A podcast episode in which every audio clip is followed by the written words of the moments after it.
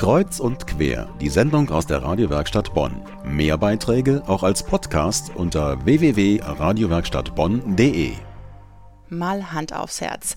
Eigentlich hat ja jeder etwas, worauf er im Alltag nicht verzichten kann. Schokolade, Kaffee, Nikotin, Glücksspiel, Internet oder auch Einkaufen. Die Liste ist lang. Nicht immer wird das zum Problem, aber gerade Alkohol, Zigaretten oder Drogen lassen viele Betroffene nicht mehr los. Damit das nicht schon im zarten Jugendalter passiert, laufen derzeit die Bonner Aktionstage zur Suchtvorbeugung. Sucht hat immer eine Geschichte, so das Motto der Kampagne, organisiert von Update, der Fachstelle für Suchtprävention von Caritas und Diakonie.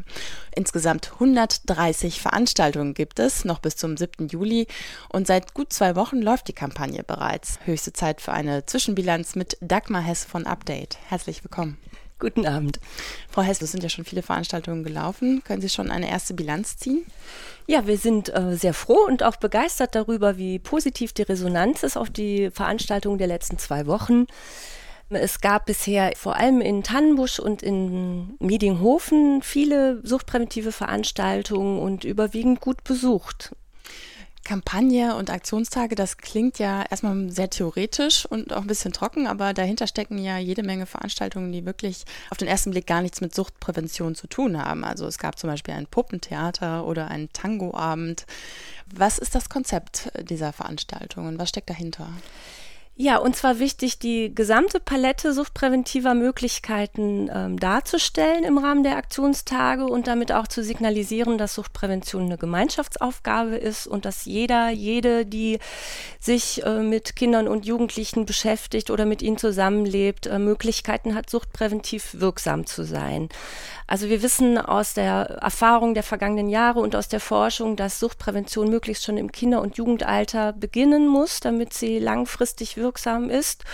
Und das bedeutet, Kinder stark zu machen, sie zu fördern in einem positiven Selbstwertgefühl, sie zu fördern darin, ähm, gut kommunizieren zu können, sich streiten zu können, sich auch wieder vertragen zu können.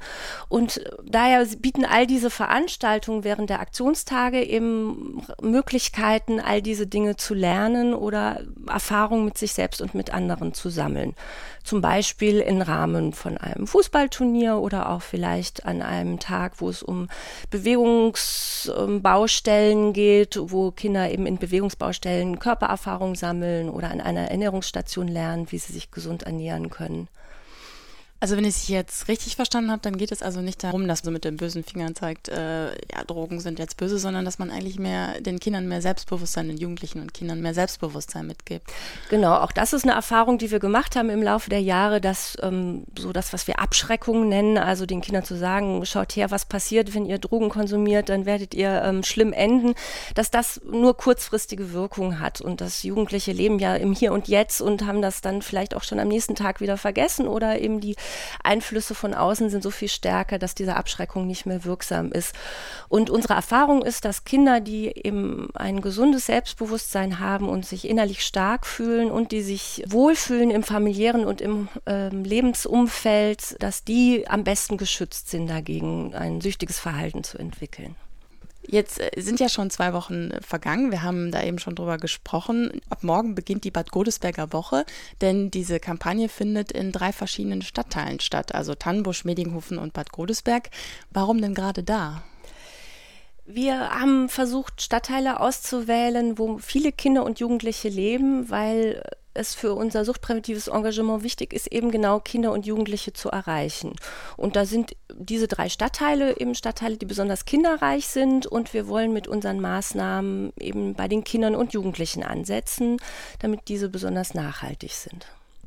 Im Mittelpunkt dieser Veranstaltung steht ja das Thema Abhängigkeit und Sucht. Wann ist man denn eigentlich süchtig?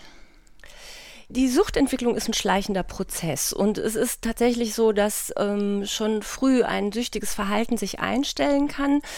Von einer Abhängigkeit spricht man bei Suchtmitteln dann, wenn auch körperliche Symptome sich zeigen, in dem Moment, wo man das Suchtmittel eben absetzt. Zum Beispiel beim Alkoholismus ähm, hat man das vielleicht schon mal gehört, das fangen fang dann an, die Hände zu zittern oder der Mensch wird sehr nervös.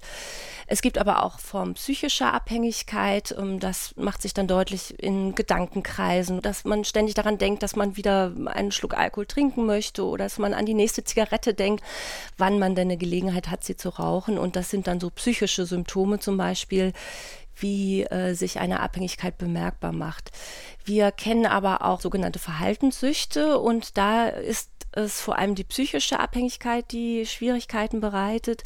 Also viele Jugendliche sind inzwischen abhängig vom Computerspielen zum Beispiel und kreisen dann in Gedanken ständig darum, wie sie den nächsten Level erreichen können bei einem Computerspiel, wann sie wieder Gelegenheit haben, in ihre Computerspielgruppe zurückzukehren, um eben an dem Spiel weiterzuspielen, schwänzen die Schule, damit sie eben weiter vor dem PC sitzen bleiben können. Und das sind auf jeden Fall dann auch Merkmale einer Abhängigkeit, ohne dass ein ein Suchtstoff konsumiert wird. Gibt es denn Drogen, die jetzt bei dieser Kampagne besonders im Vordergrund stehen? Da wir uns mit unseren Aktionstagen vor allem an Kinder und Jugendliche richten, sind es eben die jugendtypischen Konsumstoffe wie ähm, Alkohol, Cannabis und Nikotin, die wir in den Vordergrund stellen und eben die Verhaltenssüchte wie Computerspiel, Sucht, Internetsucht und auch das Thema Essstörungen stellen wir besonders in den Fokus, weil das auch etwas ist, was besonders Kinder und Jugendliche betrifft. Ja, und zum Thema Alkohol gibt es äh, nächste Woche auch eine ganz spannende Veranstaltung, einen Alkoholparcours. Was verbirgt sich denn dahinter? Ja, der Alkoholparcours ist wie ein Stationenbetrieb. Also da gibt es fünf Stationen, an denen Schülerinnen und Schüler im Rahmen einer Schulveranstaltung eben unterschiedliche Aspekte des Alkoholkonsums kennenlernen können. Da gibt es zum Beispiel eine Station, wo man sein Wissen zu rechtlichen Aspekten erfährt. Da gibt es eine Station, wo man ähm, über die medizinischen Hintergründe des Alkoholkonsums etwas mitbekommt. Gibt es aber auch zum Beispiel eine Flirtstation, äh, so nennen wir die, wo eben Jugendliche sich gegenseitig mitteilen können, welche Sprüche sie glauben beim anderen Geschlecht gut ankommen und welche Sprüche zum Beispiel unter Alkoholkonsum wahrscheinlich bei Mädchen oder eben Jungen gar nicht gut ankommen, weil sie eben völlig taktlos sind sind oder Grenzen überschreiten. Also jede Menge Veranstaltungen, die sich auch für die Eltern lohnen, nicht nur für die Jugendlichen, laufen noch bis zum 7. Juli. So lange gehen noch die Bonner Aktionstage zur Suchtvorbeugung, organisiert von Update der Fachstelle für Suchtprävention von Caritas und Diakonie.